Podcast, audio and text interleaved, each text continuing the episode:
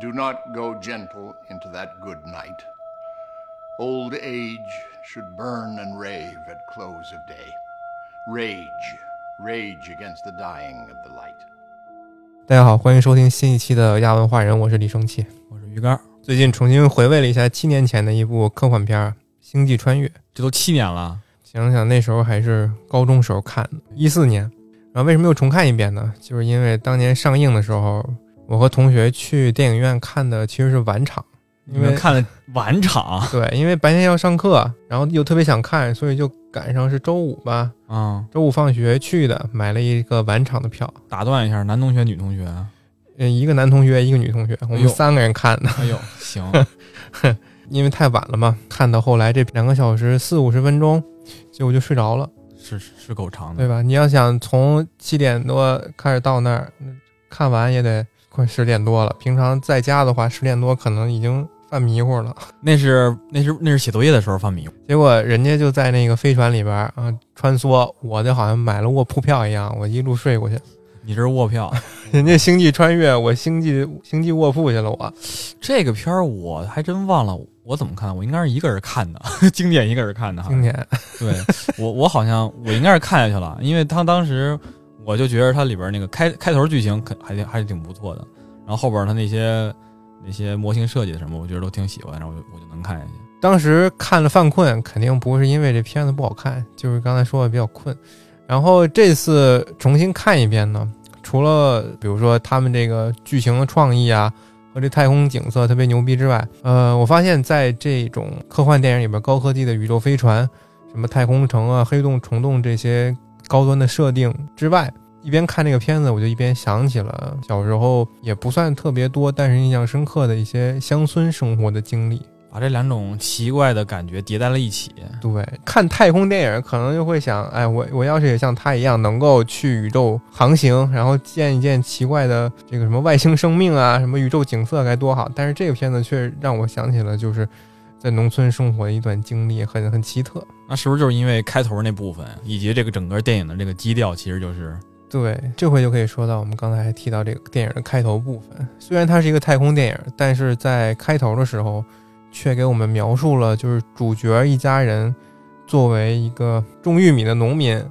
大大农场主？啊，你看那么大一片地，苞米地，然后那儿还有一堆机械，那那不是大农场主吗？对，但是就这么大的地，可能来年连一个玉米都长不出来了。都怎么了？都都让他给吃了？就是说，它这个电影的设定呢，是在未来的时候，整个地球的生态徘徊在崩溃的边缘，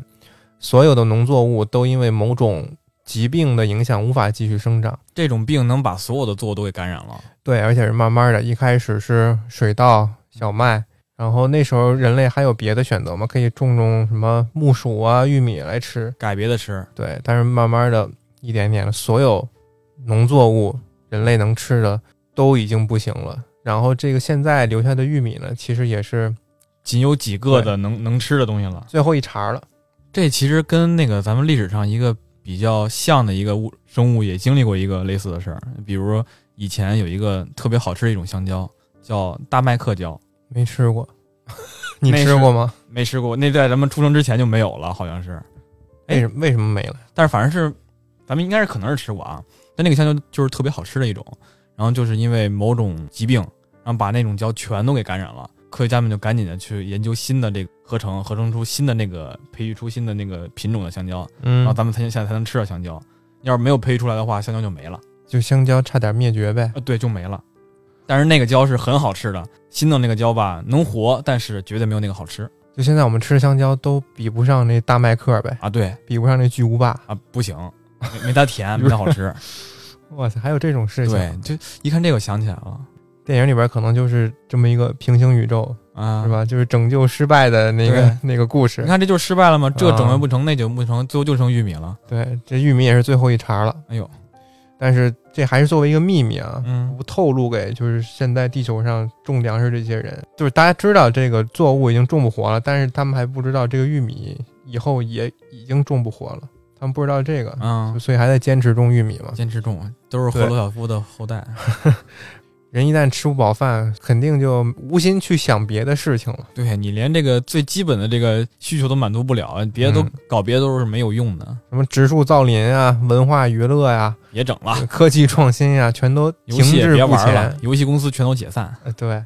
他们在村里就天天跟沙尘暴共存。因为它那个已经没有各种那个植物能长了，草地嗯也就就没有了，那沙子对可不就是不能防风固沙，就就全起来了吗？大家就这么浑浑噩噩的过了很多年，怀疑是不是因为我们之前的一些人类的行为透支了地球的生命妈耶，啊，让这个资源呢我们现在享受不到了，而且以后可能再也没有了。那么一旦这样的话，所有之前在进行的那些高科技的研究，如果你现在在吃不饱饭这种情况下还继续的话，那肯定就会成为一种被千夫所指的一个危险行为，那就是在浪费大家所剩无仅几的存资源嘛。哎，对，对，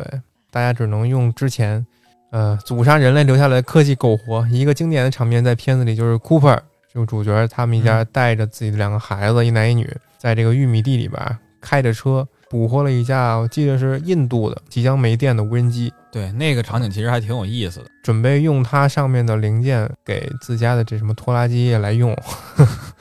反正就是你自己也没法造了，然后工厂也没地儿产了，你这个东西没了就是没了，那可不就是赶紧找一个能使的给换上吗？可见当时玉米已经是没有什么用了，只是种着好看了，对，都不心疼了，压成这样。玉米这时候呢，就让我想起了我小时候回到老家内蒙那一块儿，有一段经历比较重合。内蒙也种玉米，我们家院子里边有玉米，然后大道周围其实也有很大片的玉米。啊，我不常回去，每次回去呢都是我妈带着我，掰玉米去了。 对，不掰玉米啊，不掰玉米。 然后你要想去市里的话呢，一般你要没有急事儿，就骑自行车也可以。我以为你要说骑着牛、骑着羊去呢，没那倒没有，我们家没有牛车，只有个自行车变速的。蒙古不都是蒙牛车那是城市，不是草原那种， 不是那种蒙古包的，啊，啊？是偏偏东北那块儿，基本没有草原。蒙东，呃，有一次我记得就是我妈骑着自行车嗯，带着我从市里吧回来的时候，傍晚差不多四五点钟了嗯。农村那一片呢，其实很大的地都是平原，仅有的公路的路面其实是高于那些耕地的，对，因为你要低了容易压压那个地里边去。对。然后两边的耕地呢是齐刷刷的玉米地啊，啊，跟电影里这个是一样的，一人多高吧，反正肯定比我那时候要高得多。当时就是傍晚嘛，太阳也是金色的，我就坐在我妈那个自行车的后座上面，边上还飞着特别多的蜻蜓，也不知道为什么，有红色的，有绿色的，有蓝色的。你飞到哪儿，它好像就追着你，跟着你飞似的。没准儿在这破风呢。 我发现啊，这个地上完整的趴了一只蜻蜓，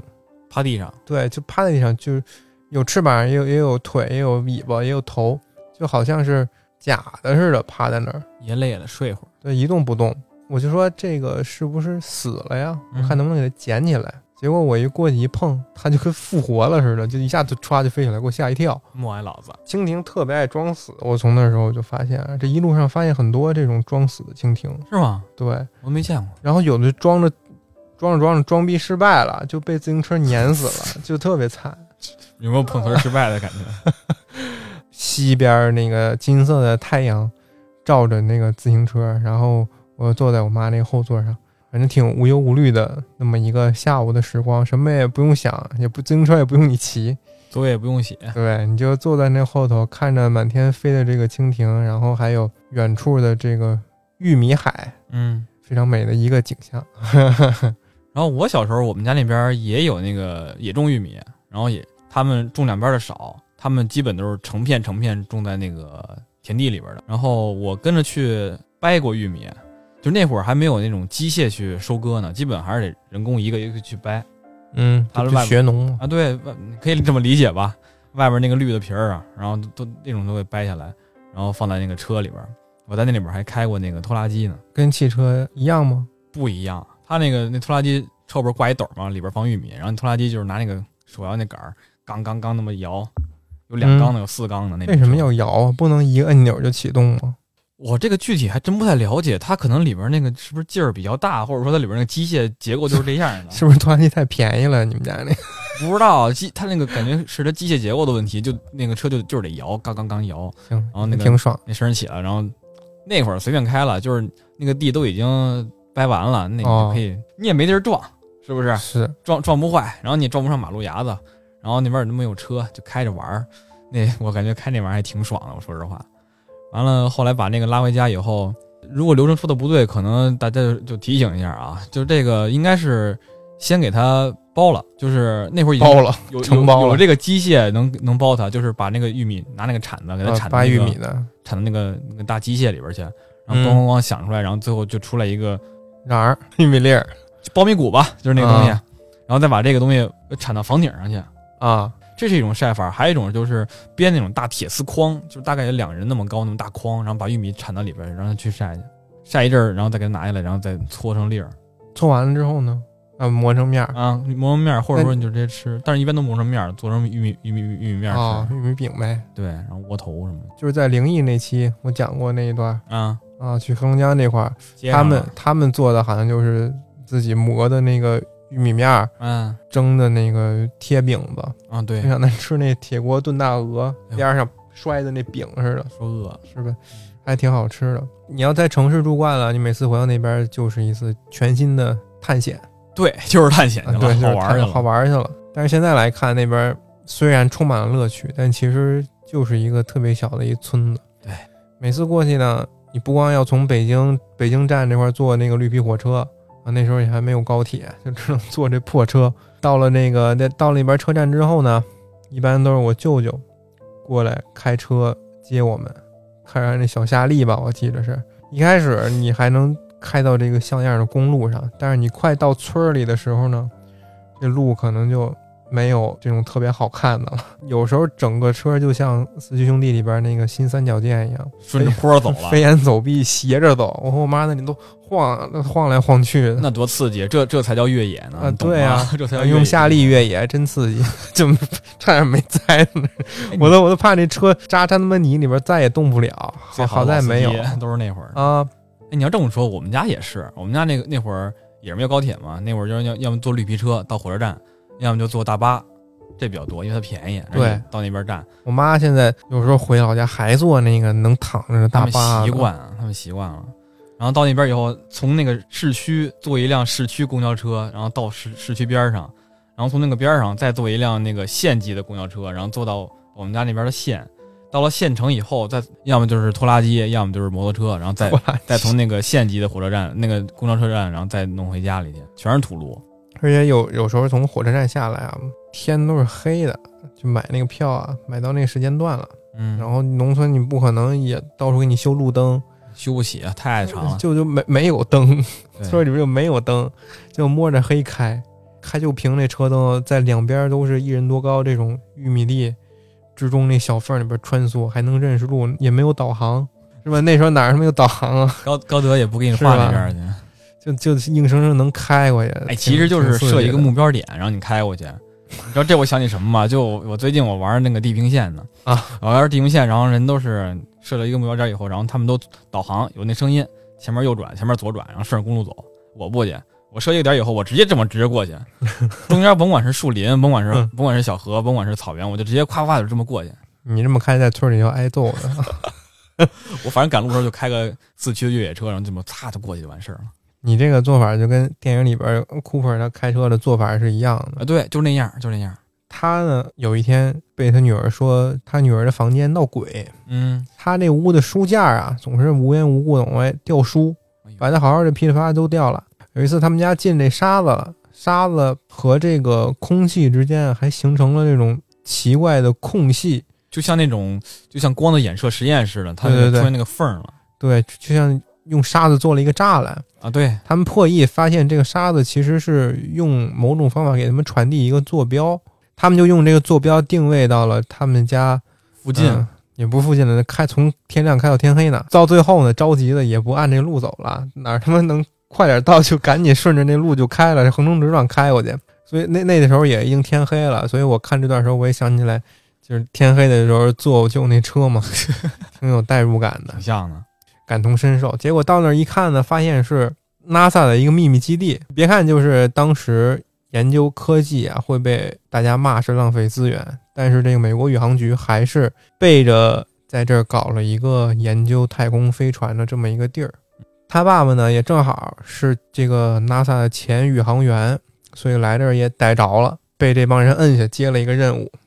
来就得干活呗 对啊加班儿。反正电影都这样嘛，你主角到了一个地儿，你总得接一个新任务嘛。正好这个任务在这片子里还是能够拯救世界的那种，那肯定得来来嘛。NASA 里边有一个老头儿是现在他们这个秘密基地的头儿，跟他说，呃，为了拯救人类这个以后没有农作物吃这么一个灾难，嗯，他们制定了两个计划，一个 Plan A，一个 Plan B。Plan A 是这样的，比如说他们在木星还是土星的附近发现了一个虫洞，嗯他们觉得这个虫洞是高维的生命送来给人类一个生存下去的机会。这跟质量效应似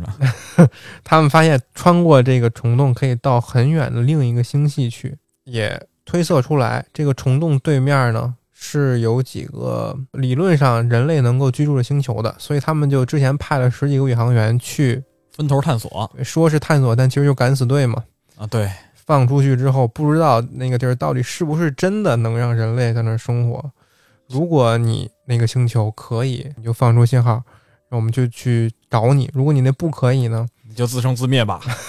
你甭管是跟石头玩儿，是跟跟那个树玩儿，你就玩儿去吧。自个对，儿，所以就还挺悲壮的这么一个计划。这是 Plan A，先驱者哎，那么 Plan B 呢？NASA 的头头带领地球的这些科研人员，他们想做一个空间站，逃离这个满是疾病的地球。他们说，我们去太空里边住，继续繁衍我们的后代，这样不就不受地球传染病这个影响了吗？反正目前是这两个计划。然后男主呢、就被 Plan A 选中去做这个主飞行员了。当然，这个计划呢，不知道要去执行多久，他就只能跟这个自己的儿子和女儿说要去执行一个太空任务。嗯，哥哥还好，岁数比较大，舍不得自己的爸爸，但是也能理解他的行为，拯救人类嘛。但是这妹妹就非常舍不得，甚至走之前还跟他爸闹了一下别扭。还小，对，而且本来一家人在这么一个末世生活就特别不容易了，很多美好的回忆都是他们和父亲在一块儿才能一起创造。嗯，这样的这个乡下的生活，可以说在那那一个时段非常的难得。这也让我想到了村儿里那些比较快乐的时光吧。嗯，嗯，你都玩啥了？也不是说玩儿什么，就一特特先说一特逗的事儿吧，就是农村的厕所，嗯，懂的都懂。都是砖里边儿，对然后吗底下是茅坑儿， 是吧？那时候，哎，哎啊，呀我，们家院子后边是旱厕，旱厕还不错呢，给你搭了一小屋，能能施方便施肥，啊、有一小屋，然后有一小门儿，你一进去你会发现底下有一个坑，然后坑的两边有两块石板或者木板，嗯，中间中间是空着的嘛，对你就解下你的裤带，在那上蹲着， 你不用描述这么细了。你就可以你就可以进行你的这个操作了。但是那个坑呢，其实说是坑，但其实是一斜坡，因为你要直冲筒的，它以后它就堆在那儿了，没人弄。啊，往下是一斜坡，你知对呀、道啊，有追着斜坡。有一次我在进行的时候，我就发现有有什么东西在往上来，你知道吗？吗？发现是很多小虫子就开始往上爬，哎呦我天就哪！膈应死我了。然后从那天开始，我就再也没有你去，赶紧，尿他们，你滋他们呀！我尿不着。 然后我再也没有去院子后边那个厕所上过。我上哪儿去了呢？你去那个苞米地里边给它冻没去有， 了，我我上我们家院子院大门外头去 上了，你去就相当于是。相当于是这个现在小区的马路牙 子，啊是啊，我就在那儿蹲着拉屎去了，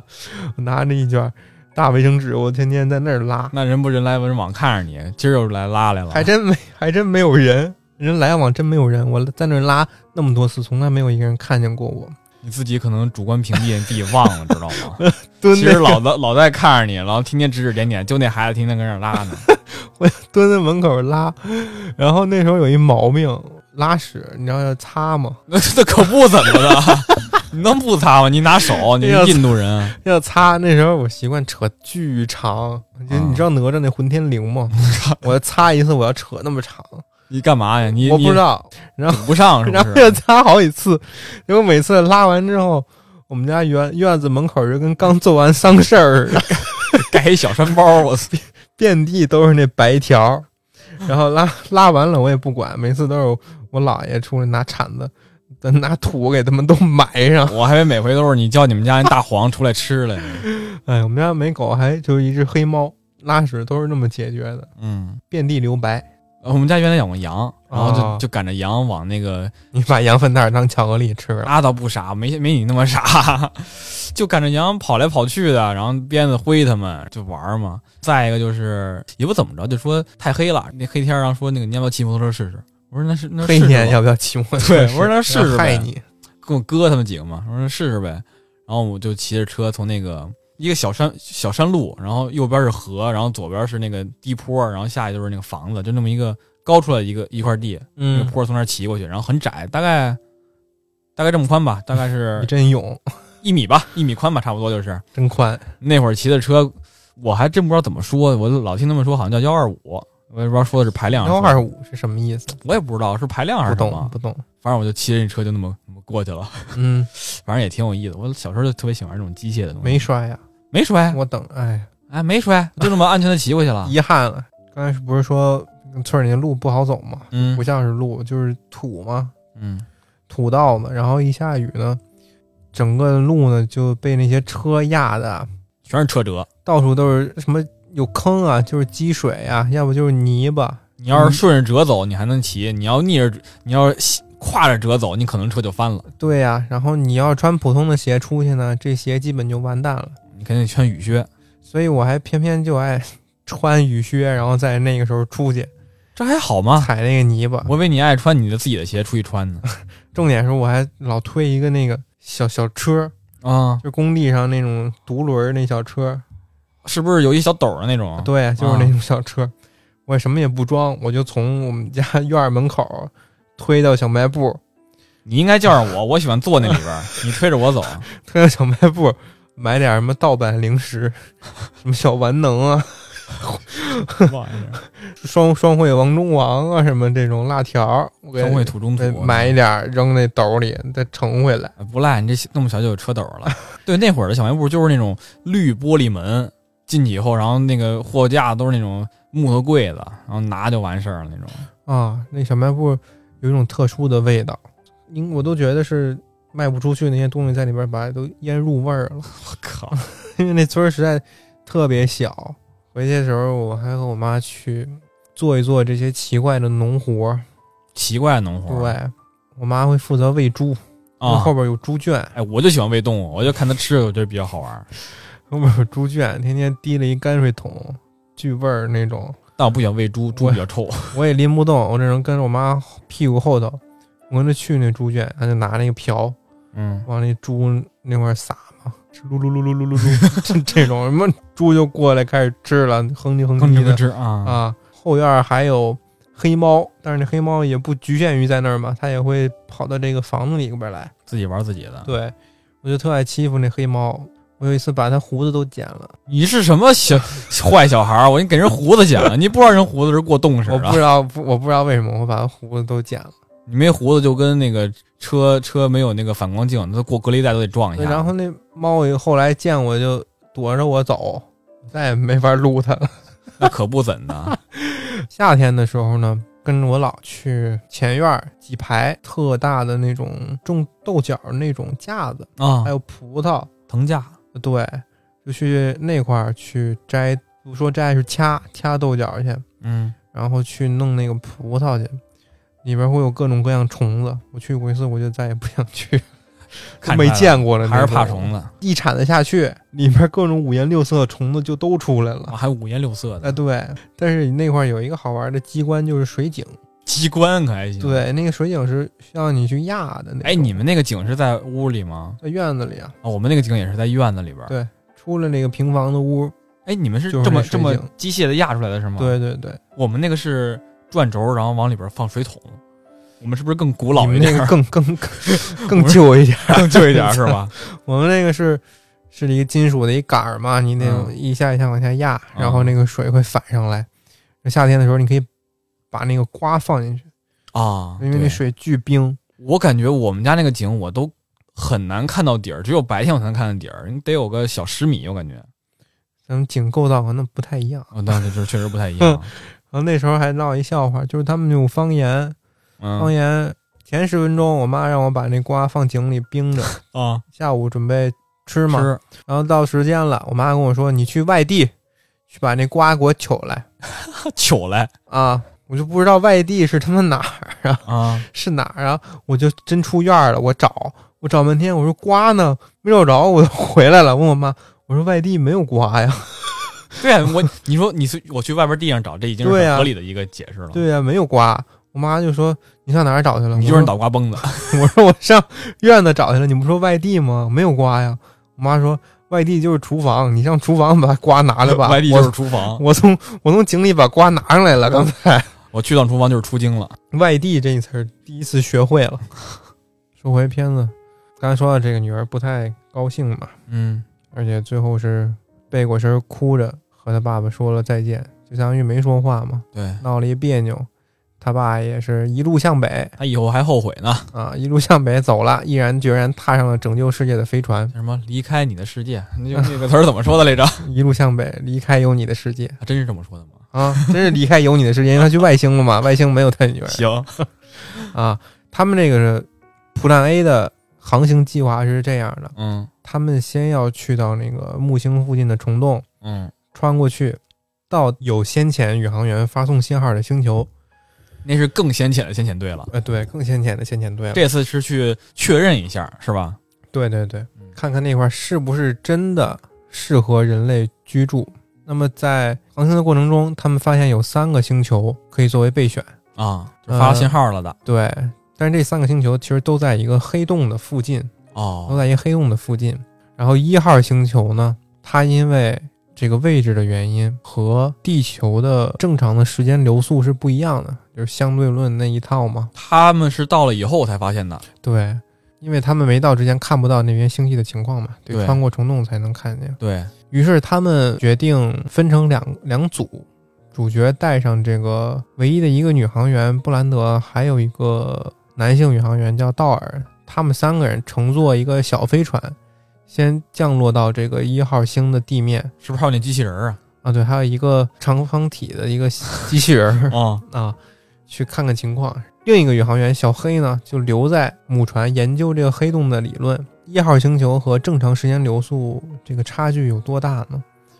如果你在一号星球上待一个小时，相当于你在地球上过了七年。其实就是因为他们离这个星球离黑洞太近了，然后导致这个引力，然后扭曲了它的时对空。对对，就是这么这么一套理论。结果他们在一号星球呢，发现这个星球虽然有水，但是这个星球全是水，然后还有海啸。对，因为就是因为全是水，还有引力的这个原因，这个星球会不停的产生海啸，而给他们发信号的这个先遣宇航员已经被这个海啸拍死了。他可能就是离这个还没多长时间，但是因为这个流速问题，就导致其实过了很久了，已经。对对对，如果按一号星球时间来算的话，他们和先遣队员的时间差不了几分钟。对对，但是如果按照正常时间来算，他们就差了很多年了。啊，对，这样一号星球就失败了嘛。他们没想到这个星球会有海啸，所以不仅损失了一名宇航员道尔，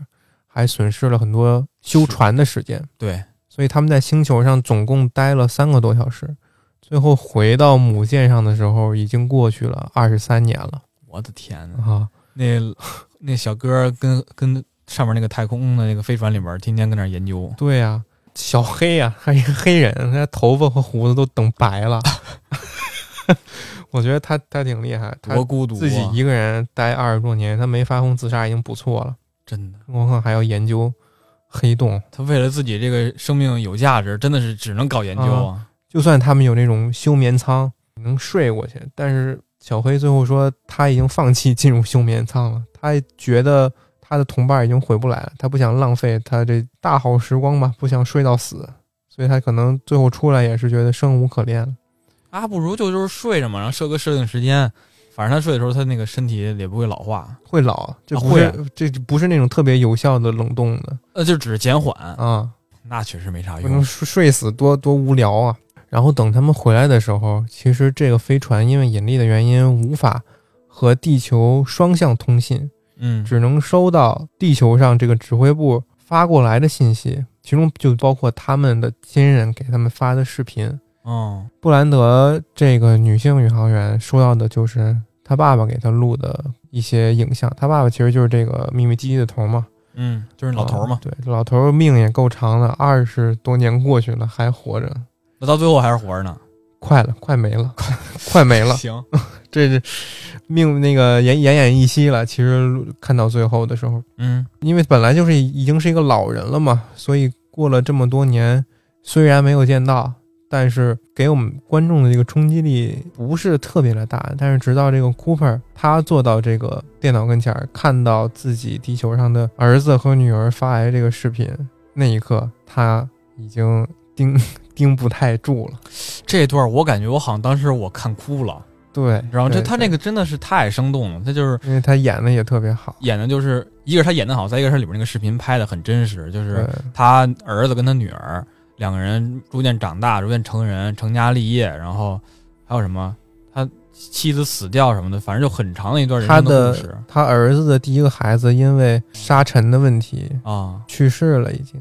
但是就因为他爸爸说他肯定还会回来，所以他一直守在那个房子对那儿，啊他一直守在这个房子不想走，就算这个环境让他已经失去自己孩子了，他还是想和他爸爸遵守这个约定。逐渐他儿子反正也嗯对他爸也心生不满了，也是嗯跟他女儿似的嗯。但是女儿好像反过来了，啊，女儿一开始就是一直怨恨她爸爸不嗯辞而别嘛，觉得说再也不会回来找我们了。但反而倒是她最后破解了这个秘密。对，然后他一直在搞研究嘛。其实这一段还一直被剪成视频，然后广为流传，对对就对，这一段。一开始是是这个这个儿子是一个高高中毕业吧，嗯或者大学毕业，说我已经拿到什么学位了，这马上就要去哪儿上学了，什么这种的，就直接下一个视频，好像就是中年了好像是，啊，好像就就是成家中年了，结婚了。啊，成家结婚了，说我遇到了一个女孩儿，我可能嗯啊就、对就是她了。嗯，然后下一个视频马上就是说，有孩子了什么的。原先那个年轻时候那个神采奕奕一下子就没了，眼里没光了。就是一个父亲错过了自己孩子的对，一生，嗯，也不是一生，就是大半部分的时光吧。其实就是他能够陪孩子最有效的那一段时间，嗯对他们缺失是了，吧？而且发现甚至孩子逐渐长得快跟自己一样大了，自己是没有变老的呀。啊，他女儿说：“你走的时候告诉我说，我像你那么大的时候，你就会回来的。但是我现在已经像你这么大了，你在哪儿嗯，对，嗯就就这句，哎？”呦，对，但是现在人在太空，身不由己，再想也回不去。接着完成任务嘛。其实宇航员就跟军人一样，就是服从命令为天职。对，因为燃料有限，所以他们只能决定下一步是去二号星球或是三号星球。因为这里面先前失去了他们的一个队员道尔，那这个 Cooper 就和这个女性宇航员布兰德发生了一个争执。布兰德说想要去自己男朋友被派去的三号星球，啊，对，这块涉及到一个理性跟感性的一个判断问题。他觉得以他们之间的关系，这个三号星球绝对非常可靠。我男朋友爱我，他绝对不能骗我，对吧？所以其实也有道 理，对，也有道理。但是这个 Cooper 就从数据来看，他是理性分析了一下，嗯说二号这个数据更好看，嗯，我们去那儿肯定更合适而且还说你你想去那三号，就是因为你想跟男朋友啊。重聚对，还只还 给他道德绑架了一下，对，就拒绝了他的提议。多讨厌这男的。而且因为这个 Cooper 也是相当于舰长吧，嗯啊，就大家都得听他的。最后是去了二号，然后这里面呢，虽然布兰德他这个提议被否决了，但是他这里面说了一段台词，我觉得非常好。嗯，呃，重看一遍呢，我发现也是他冥冥之中点出了这些人类拍的很多电影里边不断探讨的永恒的主题，就是爱，哎，啊俗套主题。但是非常好用。 嗯这个女的就说，在和 Cooper 争论的时候，她说：“或许我们从来没有真正的理解爱这个东西。万一爱是另一个维度，万一爱是一种能够跨越空间、时间甚至引力的东西呢？”那我们都已经接触到更高维的东 西了，嗯，他的意思就是说，用爱发电可能真的可以。真的可以是吧？好因为我们可能没有真正掌握这个爱的力量嘛，对啊行吧？像是魔法，魔法可能就是更高级的科学这种感觉抛瓦啊。结果去了二号星球之后呢，发现完了 BBQ ，BBQ 了啊，被二号星球这个先前宇航员给骗了种土豆的，啊， 种子被马特·达蒙给骗了。对嗯他演这个二号星球这宇航员，他为了活命。活命啊，就骗地球的这些宇航员说这个可以生存，想要人来救他，嗯，但也能理解啊，不然的话他就只能自己在这儿跟冰一块儿生活了。孤独到死。然后在这个星球，他们发现普兰 B 以及让这些宇航员以 Cooper 为首这些宇航员去探索宜居星球，再回到地球这个计划是一个骗局。其实就是一个单程的，就是他们飞船上有对这个足够多的这个卵呀、这个受精之类的卵，对，就你们找到合适的就直接播种就完了，地球就已经放弃掉了，对是这意思。他爸爸的计划就是说，Cooper 这帮人就是地球最后的生命种子了，对，地球就直接放弃掉了。想放弃那个染病的地球。但是你要不说的话，靠人之常情，这几个宇航员是不会跟你去上去的，对，他们都有家庭在里边儿。所以只能骗上去嘛。嗯，然后知道这个事儿是一个骗局的时候，尽管大家都很生气，但是怎么说，最后还是舍小我为大我吧，来都来了，啊，经典来都来了。对吧？也没法回去了，其实，所以他们就想，如果一号星球、二号星球都不行的话，那就算三号星球行不行呢？也只能去了。嗯，但是如果单靠这个飞船燃料推动的话，肯定是不可以的。刚才说了嘛，二跟三只能选一个了。对，所以他们就打算先利用什么引力加速啊，然后再利用这个小飞船仅剩的燃料给这个另一个飞船给它加速就是引力弹弓效应啊，，对对，给他们推推好几下。嗯， Cooper 呢就在这个时候牺牲掉了自己，他需要一个一个弹丸，他就是那个弹丸了，给这个布兰德助力。给他推因为出去。对，因为布兰德他也带着这个很多个受精种子卵嘛，还有这些生物的种子，就给他推走了，推他去三号星球。其实到这会儿，我感觉不只是你说放弃地球，然后你们这个被骗有多么难受，更重要的是感觉自己身上的使命更重了。就如果这一趟失败了，不管说是你降落失败还是怎么着，只要是失败了，你觉得整个人类的生命全都人类的火种都没掉了，对，这个其实压力更大了。悔恨加倍啊，就是自己逐渐消亡的同时，也会想到远端的地球上面的生命也在对逐吧渐？消亡，而且没有任何希望和出路。啊，地球那边的计划是注定失败的。这个 NASA 老头为了骗他们啊，骗地球上那人研究空间站，他特意写了一个什么递归的方程，啊，你怎么对？算都能算回来，就没法算出一个结果。嗯，就一直说，哎呀，我算不出来这个数了， 算不出来了。其实早就已经有结果了。对，其实老头心里明白，这个方程是永远不能算出来的。这个方程是差一个核心数据，但是这个数据呢是隐藏在黑洞中，但是你要想拿到这个数据，你就必须要钻到黑洞里面嘛。那人钻到黑洞里面不可能再回来，什么东西都回不来。被撕裂了对，，所以这个数据是不可能回来的，这个方程也永远完成不了。嗯，啊，这么一个不可能完成的事儿拿来骗他们。在送布兰德踏上三号星球旅程之后，那么 Cooper 呢就舍身为他而沉沉入了黑洞的深处。嗯，沉入黑洞深处的这一段儿，其实对于导演来说是不太好表现的一个，因 为你是因为连黑洞长什么样，其实都已经都还没有一个确切的一个描述，对你怎么能知道那黑洞里边是什么样子呢？这片子其实霍金都整不出来。对啊，这片子其实已经是这种科幻影片对于什么黑洞啊、虫洞所表现最好的一个了，目前。对，其实那一阵儿刚出黑洞照片的时候，好像有人去比了，跟这个、这个星际穿越里边的非常的像了，已经。嗯对其实就是也不是说黑洞的样子，就是说黑洞周围的光表现出来的样子，里面嗯那个才是黑洞。里边也看不见是什对么，而且而且再一个就是他这次描绘的虫洞，我觉得也是一个一个、嗯嗯一个嗯一个发现吧。就以前你老想虫洞虫洞，其实老觉得是个洞，但你怎么想怎怎么可能会是个洞呢？它其实是一个球，它是个嗯高维在低维里边的一个投射，它是个球。没错，这个一描绘，我就觉着有科，学、对，挺真实的。合理。 Cooper 呢掉入黑洞之后，一般来说我们会觉得什么东西掉进黑洞就会被撕裂撕开嘛，嗯就就就就整个人就裂开了裂开 了，啊，就分分分分解了。呃对。但是他坐在飞船里呢，就好像在加速一样，周围什么很多星星球、恒星的一些光都从他前面高速的划过，超光速行驶呢。在里面沉了很久很久很久。然后这一小段呢，我在电影院看的时候我就不犯困了， 我已经清醒了。 是我知道了，我知道为什么 了。你看的是不是四 D 的？啊呃，那个屏幕特别大，尤其是配上那个汉斯季默那个 BGM，嗯，嗡嗡的那种声儿，你很难再去这个这昏个睡了。困下去了。就对大家精神来看，而且这又是可能是第一次表高潮了表表现出人类在黑洞里面这么一个场面啊，所以那段我特别清醒。然后看着看着，我就感觉我回到了每次和我妈回到乡下那个老家的时候，因为黑洞也是人类从来没有踏足过的一段旅程嘛。怎么着？你们家回村的路上有个黑洞？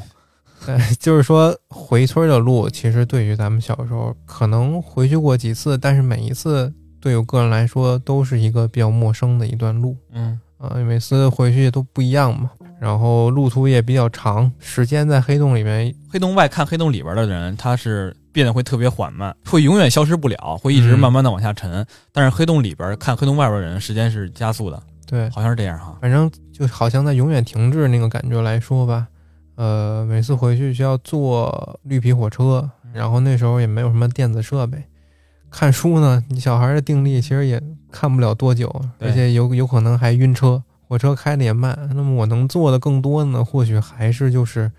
静静的看着窗外那些不断变化的景色。那么 Cooper 这时候也一样，虽然坐在人类这种智慧和科技的结晶的飞船里面，但是这种高科技设备在维度的变化之下，在引力的拉扯之下，其实做什么都已经无济于事。对，都会撕扯掉。对，然后漫天的这个星光从他的面前变形扭曲划过，一个点逐渐变成一个线， 然后那个线就像一个栅栏一样，不断的在他面前展开。其实就跟眩晕了一样。嗯，他的飞船呢也经历不住什么黑洞里面那些什么残骸的碰撞，然后逐渐的解体。屏幕外的我在在影院看电影的时候，却好像看到了眼前的星光变成了一棵棵绿色的大树。嗯，它们排列在宇宙的深处，越往深处越是寒冷，绿色呢也变得越来越少，直到最后好像到达了另一个次元。好像你跟他感同身受了。嗯，所以我觉得他那段如果能再拍拍长一点儿，可能会更好。嗯，是玩少那了。种奇妙的感觉，还想再多体验体验。黑洞里面呢，还有这个 Cooper 他们熟悉见过的东西的，就像人死前会见到跑马灯嘛，嗯，可嗯能要死了。然后对于 Cooper 来说呢，是之前女儿多次和他提到的那个闹鬼的书架。他总是说：“女儿，你不要老 恶作剧了，这他妈书放在上面，怎么他妈可能自己会掉呢？”他很很多次都没当回事儿，但是这时候他好像慢慢有点儿明白了，但是还没有完全明白。懂了，没完全懂。然后对于我来说呢，也想起了城市里曾有过的那些汽车、房子、餐厅这种东西，但是在那边也会有完全陌生的一些东西。更高维度的生命在最后可以说是救了库珀一命吧，把那些时间在他的面前具象化的展开了。这一段就时是间在那儿，就是一个、嗯一个个模块儿，你可以随意的操作对跳动时间。就完全是科幻了。 对，这会儿讨论他的是死是活已经不重要了。对，而且得亏是这么一个高维的生命救了他一下吧。对于他来说，他死之前看到了这样一些充满现实但又不现实的这么一些景象。嗯，那么对于我来说呢，如果说我像他一样掉进了这么一个深空的隧道，作为一个孩子来说，不常见到的大院子啊、什么小路啊，还有那些许久没见的亲人啊，我小时候抱过你竟是这句话，啊，记着我们还这些，嗯，你知道它存在，但是似乎是从来没见过这些东西，一下子在眼前呈现出来的话，嗡的一下涌了出来。啊、环境的变动其实给人带来冲击还是很大的。嗯，所以或许我还是不能记得在北京的生活的每个暑假我都做了什么，但是正如我们之前所回忆到的，在乡村经历的那些事儿，可能到我们到我们被黑洞吞噬那天，可能我们都不会忘记。而且更何况这个片子里面，Cooper 是进入了另一个维度，他如果能活下来，这段经历你打死了他也不能忘。他对吧他必不能忘，他还得讲出来装装。对呀、至于他在那个维度里面发生了什么，其实是这样的：是相当于更高维度的人类为了挽救自己的种族，给他扔了一个五维的盒子。是不是你不挽救，这就没有高维的人类了？对，就是说相当于拯救他们自己嘛。嗯，啊，给他扔了一个五维的盒子，把 Cooper 给装进去了，让他在这个五维的盒子里面能够随意的、做题。随意的在时间在时间这个维度里边游荡，嗯它能够穿越时空，有这么一个能力，而且还能影响过去的一些东西，相当于就是说用，可能就是说用引力去传递一些信息，是不是引力波吧？啊，对，引力波嗯就是这个东西，所以这就解释了为什么他女儿书架为什么书总会掉下来。其实那就是库珀在五维盒子里边看到他女儿特别激动，有时候会拍那个墙壁，嗯，那个墙壁其实是一个书架的形式给他呈现了，就他就顺手把那个书给拍掉了，对，而且有时候他还会利用这个书的空隙，用他交给女儿交给那个摩斯电码，弹灰，对，给他传传递一些信息，告诉他该怎么怎么着，怎么怎么着。还有那个手表控制那个手表上面那个指针，呃对，其实都是通过引力来的。包括太空城最后成功的那个计划，也是 Cooper 用引力波向他女儿传递的信息。当然，看完之后我去网上找影评啊，很多观众，尤其是男性观众，可能很多人会把自己带入到 Cooper 这个有能力的领航员的身份上。片子里面他表现了那种对于家庭的顾虑，对于急切见到家人的心情，在五维空间试图和女儿交流的那种焦急。他可能会去想，如果是我的话，我会怎么办，对吧？对，我也我也会想过，因为我不会摩斯电码，我也不会二进制这种 这种数学原理。如果我把我放进去，我该怎么和过去的人传递信息？就只别别变成只会闹鬼了。对啊，就人家只可能当我是纯纯闹鬼了，他可能给我一盒子，我就不会用了，还得扔给我一手机，我得给给他发个微信。好家伙，那会儿还得发微信呢，得先建个基站。但是我在看他们那些影评的时候，我发现我更多的带入进去的是，嗯、他女儿还有他儿子这种儿女辈的角色。你带入那边儿，对，而且不只是就是 Cooper 在五维空间传递信息这个情节，从一号星球回来看到自己孩子给自己发视频的那一块儿，其实你刚才也说了，我们很多人都盯不住那一块儿，就整个人爆哭嘛。对，为什么会带入到嗯儿女辈这样的一个角色呢？其实这里面可以呃问你一个问题，就是说为什么在城市生活这么多年，你还要回到那边去？我就个人觉着在乡村生活就比较淳朴一些，而且在里边儿无忧无虑的，就是你所有无忧无虑的时时光都是在乡村度过的。嗯，我在城市里边儿，你说玩儿吧，有有游戏机，然后也能跟小伙伴玩儿，但是真正的你说融入自然的玩儿，那还是得回乡村去玩儿。不管是认识那些小动物，要么就认识那些植物什么的，我觉得在里边玩是最开心的。你觉得自己在那边能够得到一个纯净的情感的享受对啊，没有没有手机什么游戏的打扰。对，因为小时候也没有手机嘛，这这些都没有的，就只能在那儿纯玩儿。那现在让你回去，现不在不拿手机玩呢？ 哎，我跟你说，我后来十几岁的时候我再回去，然后我因为那会儿有手机了，就你只要天天拿手机玩，感觉和在城市没有什么区别，嗯，还真是，真的没有区别了。就嗯现在再回去跟小时候回去还是不一样的。嗯，那不能带了，不能带回去， 不能把手机带回去。 但是手机，你现在离得开手机吗？ 离不开啊。我至于我为什么还要回到那边去，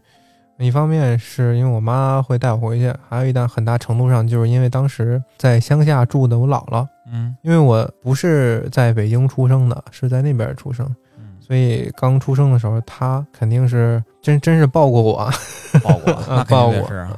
但是没过几个月，那边发洪水，然后看情况不妙，我爸妈就带我来北京了。中间回去那边的次数呢，也是屈指可数。不光是我，就连我爸我妈回去那边的次数也不是特别多了。有孩子了呀。而且还上班嘛，从九八年到二零二一年，北京的变化可以说是非常大的。那时候我们家刚来北京的时候，虽然有一小区，对吧？说是小区，可能就是城市里那种东西了，但是小区周围还是一片那边不？啊，还是片麦地嘛。对，咱们其实住的很近嘛。我们家那边也是，开始九就就两千年那会儿，家门口是土路，对，然后那个没有现在这些什么小商贩什么的，那些都是像乡下一样的对小超就是市。他妈村儿里从一个对村儿到北京的一个村儿，对对，到北京的没村儿，想到它最后能长成这个样子。对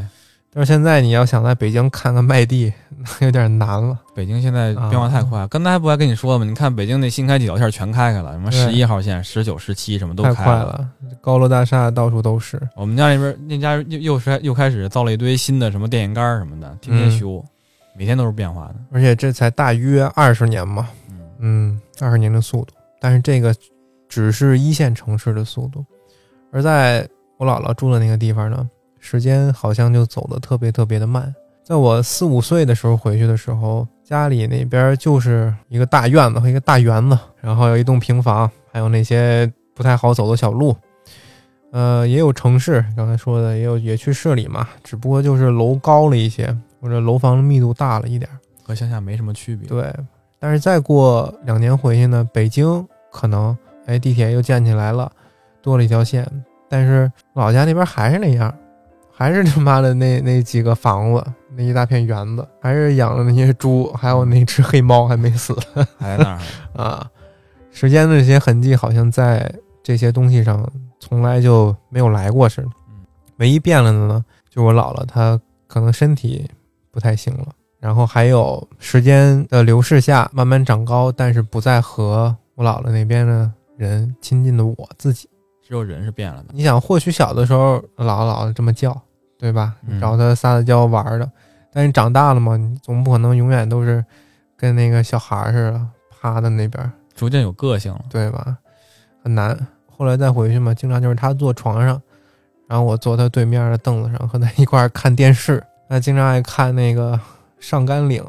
然后还有《乡村爱情》。后来还是因为这个身体的原因啊，他在我四五年级的时候好像就去世了，很早。呃，离他去世的时候最近的一次回去，嗯，他因为得的肺癌嘛，所以上厕所呀，不管是什么癌吧，反正你要得上，你要日常生活就很难，难受啊，对，说话都费劲，不管怎么着，只要得了病就难受。，对，整个人都干干巴巴的，真是干瘪老太太了。 我没法儿去，也也去，我我也没法儿去做什么，也就就是我妈回去照顾照顾她，我爸也上班也忙，他也不可能回去。几次小时候回去呢，晚上在那边住，外边经常会有一些这个虫子叫啊，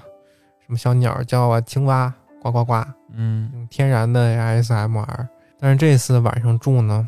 这个声音里边就不一样了，就还多了他因为就是得肺癌嘛，然后肯定要咳嗽，嗯，都不敢去想，他就是那种特别剧烈，就好像要把里边东西要咳出来是那种声儿。都不想听见这种声儿，对啊，谁谁愿意听这种事儿啊？让他难受啊。啊，你就算看不见，但听那个声儿，那都不是正常咱们一般能发出来的那种嗯那种声儿，而且他咳完之后还得，呃，这种还得呻吟呻吟，声音又特别大，你也没法让他去控制，对，没法弄，所以就在那儿躺着也特别难受。关键是你也想着他也挺难受啊，。对呀、就是这样想着他就但很难受，所以我就特别希望时间能够停在他还健康的时候该多好。回不去。啊，他整个人也是病脱了相嘛，和正常人、普通健康的人一比，有一点怎么说，说难听点，有一点儿不太好看了。对，因对吧为就是被病情折磨的，嗯，所以就不本能的就有点儿回避了去去看他。不敢看，不想对看。对，大多时候我都在他隔壁的那个房间里边儿去看看电视啊，看看书啊，《水浒传》啊，什自么己的玩儿，对，然后那是一夏天，然后快开学了，我也没法在那儿继续待着了。然后我妈也是把我先送回来，准备上学，然后她在北京待两天，休息两天，又赶紧又回去了。其实也知道那时候是日子不太多了嘛，能抓紧她能回去多陪几天就陪几天，嗯回去照顾照顾。但是我还不知道，我也不知道那时候看她，我俩说再见，说拜拜，那时候就是和她见的最后一面。那谁能料到呢？小嘛也不知道嗯。所以在看那个片子的时候，我就想到，也是那时候我们也是小孩儿嘛，所以长得也很快，就像这个电影里边儿，没过几年可能样样子就变了，演这个小孩儿的演员也得变了， 完全不一样了。所以我看到电影里边儿这 Cooper 回来看着自己孩子发癌的视频，嗯，从小到大生儿育女，然后都一下子可能就是看电视剧似的，一集一集的就这么过去了。我就突然想到了他，还有那个被按了快进键的，咱们现在住这个北京，还有那个慢到不行，但是我却希望按下暂停的那个乡村的小镇。这两个时间，对两个时间的流逝，在你个人的体现来看，有点扭曲掉了。对，那时候也没有视频电话，所以没有没有什么智能手机，所以每次见面也就是就实打实的见面。就是直接 看，就实打实的见面，每隔几年就回去看，所以我就觉得我可能就是代入了嘛，代入那个电影里边 Cooper 孩子那样的角色，嗯然后我姥姥就像在一号星球的一直待着的一个宇航员，啊，他的时间非常的缓慢，但是只有他爱的人在身边发生变化，对吧？看着他们一点点长大，然后从黏在他身边到坐在一边不说话，只会看电视，然后他会不会想，就是明明我们可能这是我第二次才见到你，然后你上次还抱着我，这次怎么好像就好像就不认识我了，是那种感觉。这个时间流逝的差异，对吧？这种你你爱的人上一秒和你很熟悉，但是下一秒可能就哎你是谁呀、那种感觉，就对吧嗯已经过了很久了，但你不知道呢。就很痛苦。所以我可能我看这片的时候，我想到他可能会经历这么一种，不只是生理上的折磨，还有精神上的这种痛苦，我就特别的难受嗯。这这是我可能哭的原因。后悔吧嗯，对，所以现在就有点后悔，没有把就是小时候年他的热情，可能就从小延续到大。时间可能一直是我觉得非常恐怖的一个东西，但是电影也终归是电影，然后不可能有这种什么高维生物帮你回去再看看已经逝去的这个亲人，对吗？他还是最后被这个癌症给带走嘛。但是我宁愿相信，他身为一个乡村的宇航员，是被选中去探索更大的维度了。嗯，嗯，这时候我觉得可以再念一遍我们刚才聊到的这个布兰德关于爱的这个台词。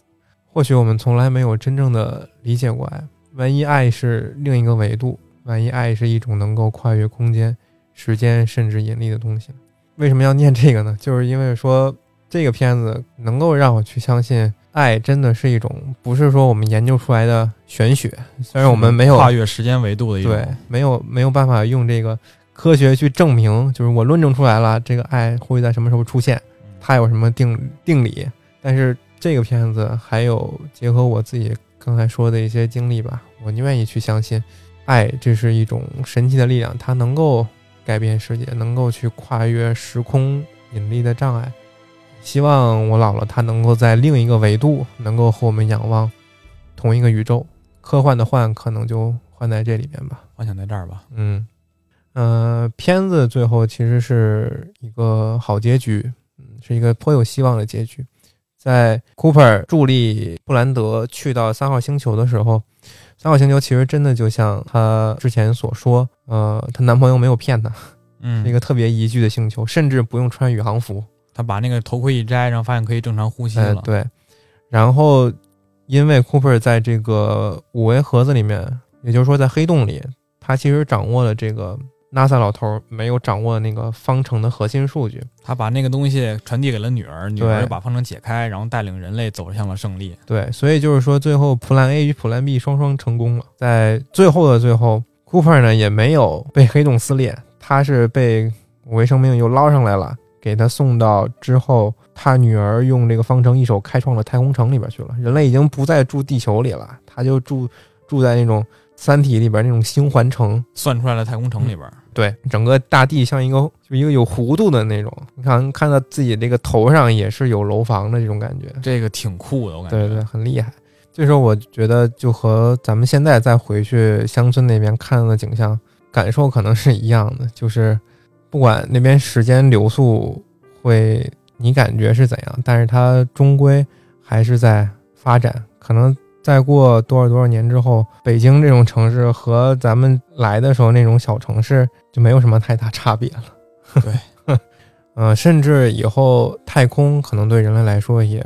不再是一个陌生的领域。来哎遥远的未来吧，对，我们可以